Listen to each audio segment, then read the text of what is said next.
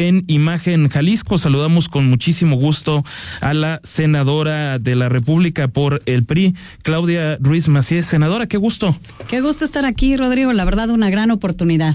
¿Cómo le ha ido en Jalisco? Muy bien, vine a, a un foro, al primer foro eh, nacional sobre el Estado de Derecho al que convocó el gobierno del Estado de Jalisco y ha estado pues muy interesante.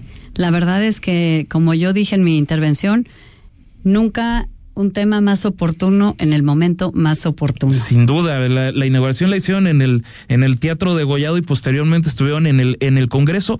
Ahí estuvo usted, senadora, y a ver, rescato algunos puntos de la de, la ponencia que, que hoy tuvo en, precisamente en el Congreso de Jalisco y es la parte del Estado de Derecho. Me parece que, eso, que ha sido una tarea pendiente de la actual administración y también de las anteriores, ahora sí que de todos los colores partidistas.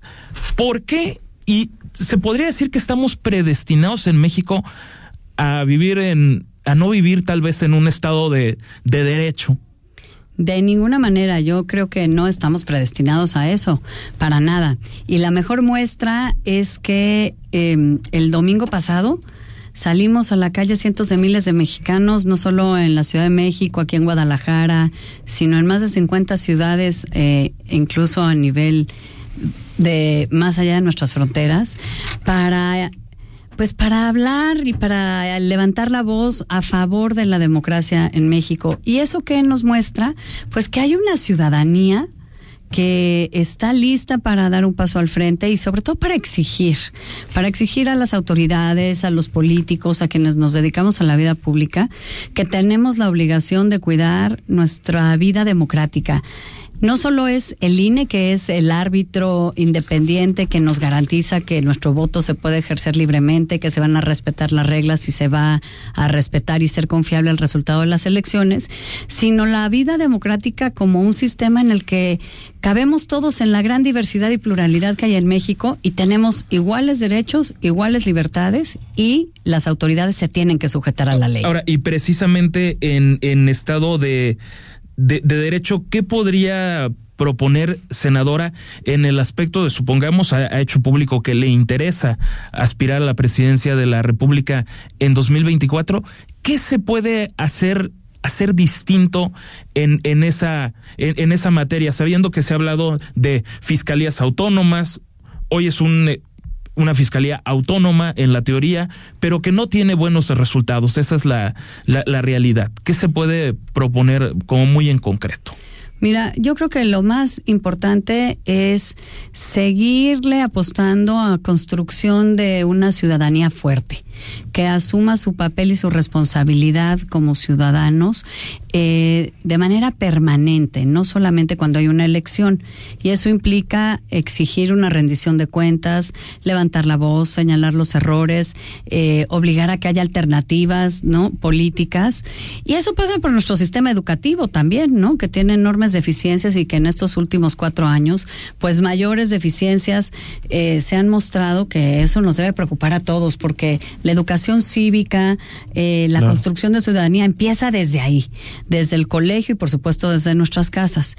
Y el Estado de Derecho tiene que ver con que la autoridad sepa que se tiene que sujetar a la ley, que no puede intimidar a los árbitros en el caso del Instituto Nacional Electoral o, o, em, capturar las instituciones o intimidar a los jueces cuando no les gusta un fallo. ¿Se está haciendo actualmente? Se está haciendo, por supuesto que se está haciendo y se hace todos los días desde el gobierno y desde Morena.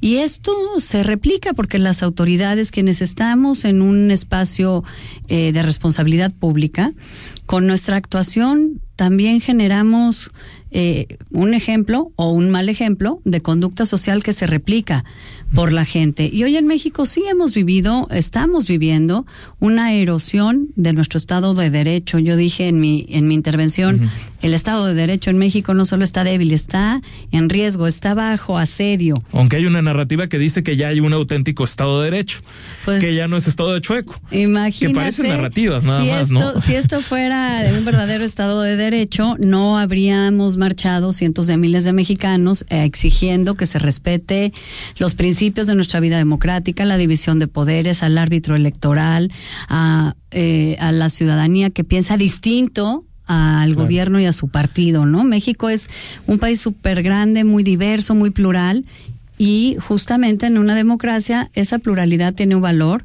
Todos tenemos iguales derechos e iguales eh, libertades y no es algo que nos deba o pueda concesionar un gobierno, sino más bien reconocer y proveer las circunstancias para que podamos ejercer en plena libertad esos derechos y esas condiciones. Ya das un preámbulo de, de ese tema y también fue tema en el Congreso de Jalisco. Senadora, ha sido muy crítica de lo que es la reforma electoral del presidente López Obrador. ¿Cuáles son los, digamos, los puntos más finos? Que hacen peligrosa a esta, a esta reforma desde el punto de vista no solamente del PRI, del PAN, del PRD, también de movimientos, del movimiento ciudadano. y seguramente también de voces dentro del morenismo. Se me ocurre, por ejemplo, alguien como Ricardo Monreal. Es correcto, somos muchos que eh, quienes desde el Congreso, pero más allá, eh, fuera del Congreso, ciudadanos que no militan en ningún partido o personajes de la vida eh, y de la transición democrática de México como José Waldenberg o incluso como Porfirio Muñoz Ledo, quienes hemos señalado que primero no es momento de hacer una reforma electoral. No es momento porque estamos en un entorno de gran polarización y enfrentamiento alentado desde Morena y su gobierno porque estamos en la antesala de dos procesos electorales en el Estado de México y en Coahuila, y porque estamos en los prolegómenos ya de la elección de 2024. No es momento de cambiar las reglas que han funcionado hasta ahora. Las eh, las reformas electorales históricamente han surgido de consensos, han surgido de la oposición. Y en los primeros tres años de gobierno, ¿no? Fundamentales. gobierno. Y ahora lo que estamos viendo es un intento desde el gobierno por debilitar al árbitro o capturarlo, al Instituto Nacional Electoral, por desprofesionalizar a la burocracia electoral que organiza las elecciones y que nos da certidumbre, por eh, eliminar las reglas del juego que le permiten a todos los partidos que expresan la pluralidad política del país tener una cancha más o menos pareja para competir y para presentarle alternativas a la ciudadanía y más bien buscan eh, cargarse en favor del partido del gobierno. Entonces, ese es el riesgo que advertimos. No quiere decir que nuestro sistema sea perfecto y que no pueda tener mejoría. Quiere decir que no es el momento, que esta reforma que está planteando Morena y el gobierno lo que busca es concentrar más eh, las reglas, las condiciones a favor del partido, del gobierno y del propio gobierno en perjuicio y en detrimento de nuestra democracia y de los partidos de oposición. Esto no lo podemos permitir y yo estoy segura que por eso salió la gente a la calle. Sin embargo, había dudas de la actuación de, de su partido, no, tanto, no tanto por lo que es en el Senado de la República, sino por el polémico presidente nacional de su partido, Alejandro Moreno. ¿Había dudas?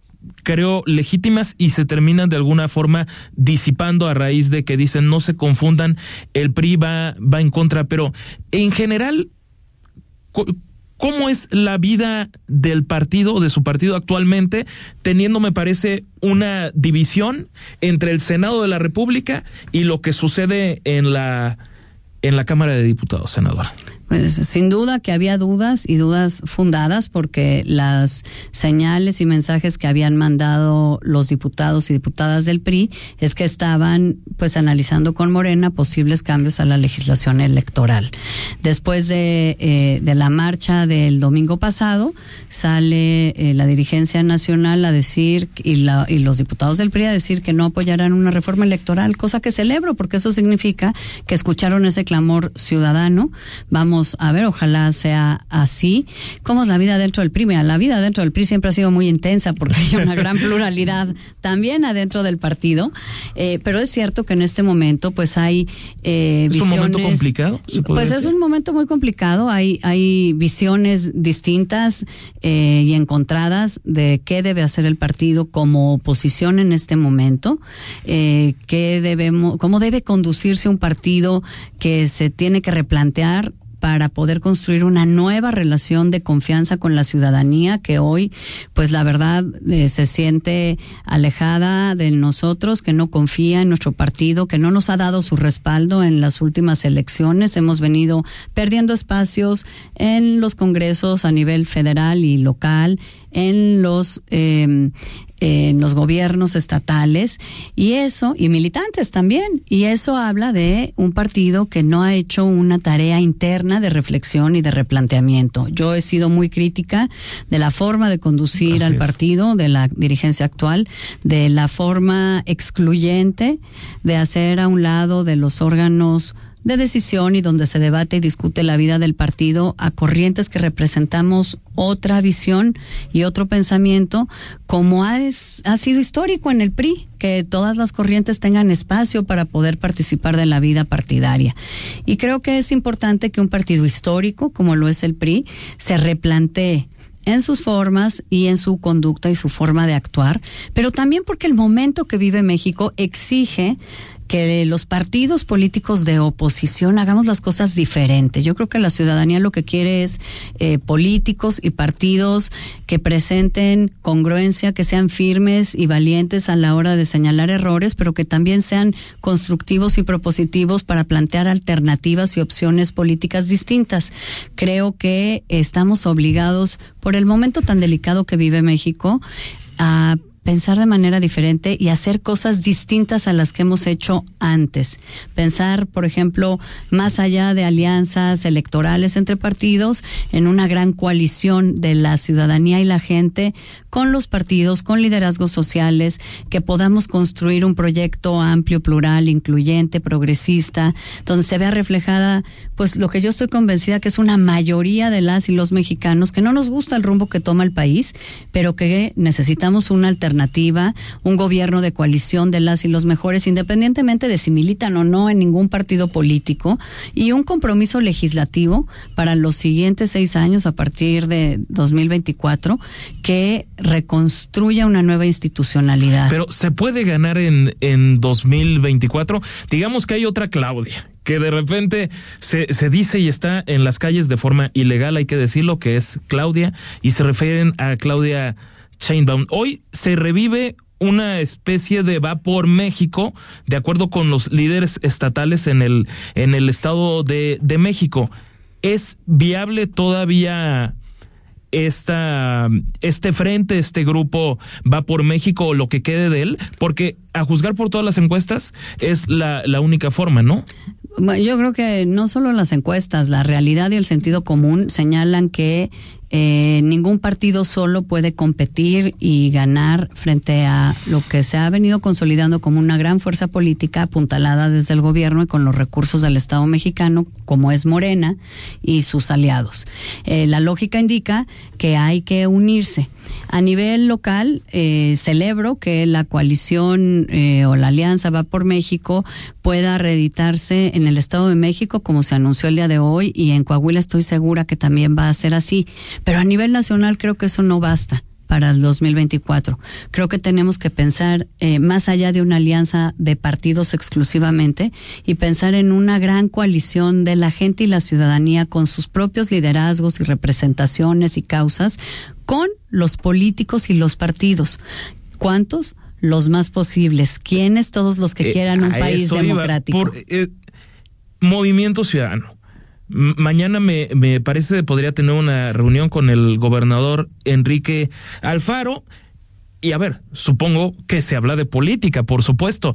Senadora, ¿cabe movimiento ciudadano realmente suma? Porque está como esa renuencia de que parece que los gobernadores dicen sí, pero no, pero es que no sabemos porque el PRI ¿Cómo, ¿Cómo lograr o cómo, sí, cómo hacer que Movimiento Ciudadano se, se sume y si aritméticamente resultar relevante a nivel nacional, sabiendo que es una marca muy fuerte aquí en Jalisco? Ah, sin duda, me parece que Movimiento Ciudadano es un, pues es un partido político que ha sabido eh, plantear una forma diferente y más ciudadana de hacer política, que es un partido que, pues en, en los últimos años se ha, pues revelado como un, una una opción muy atractiva en Jalisco, en Nuevo León y en otros lugares de, del país. Estuvo cerca. En Campeche, bueno, y en muchos lugares. La verdad es que ha venido creciendo mucho y en el Senado, pues ah, tiene una bancada muy robusta que eh, siempre eh, plantea eh, pues una agenda eh, que refleja las preocupaciones eh, ciudadanas de una manera muy interesante. ¿Qué creo yo? Que eh, la coalición que debemos buscar construir los que queremos un país más democrático, de mayores contrapesos, más generoso, más justo, con paz y con una nueva institucionalidad y forma de relacionarnos los mexicanos, pues debemos ser capaces de construir esa gran coalición con la gente, no pensando en intereses de partido. Y si se hace una coalición en esos términos, yo estoy segura que vamos a encontrar que somos muchos más los que coincidimos en ese proyecto, independientemente del partido en el que militemos.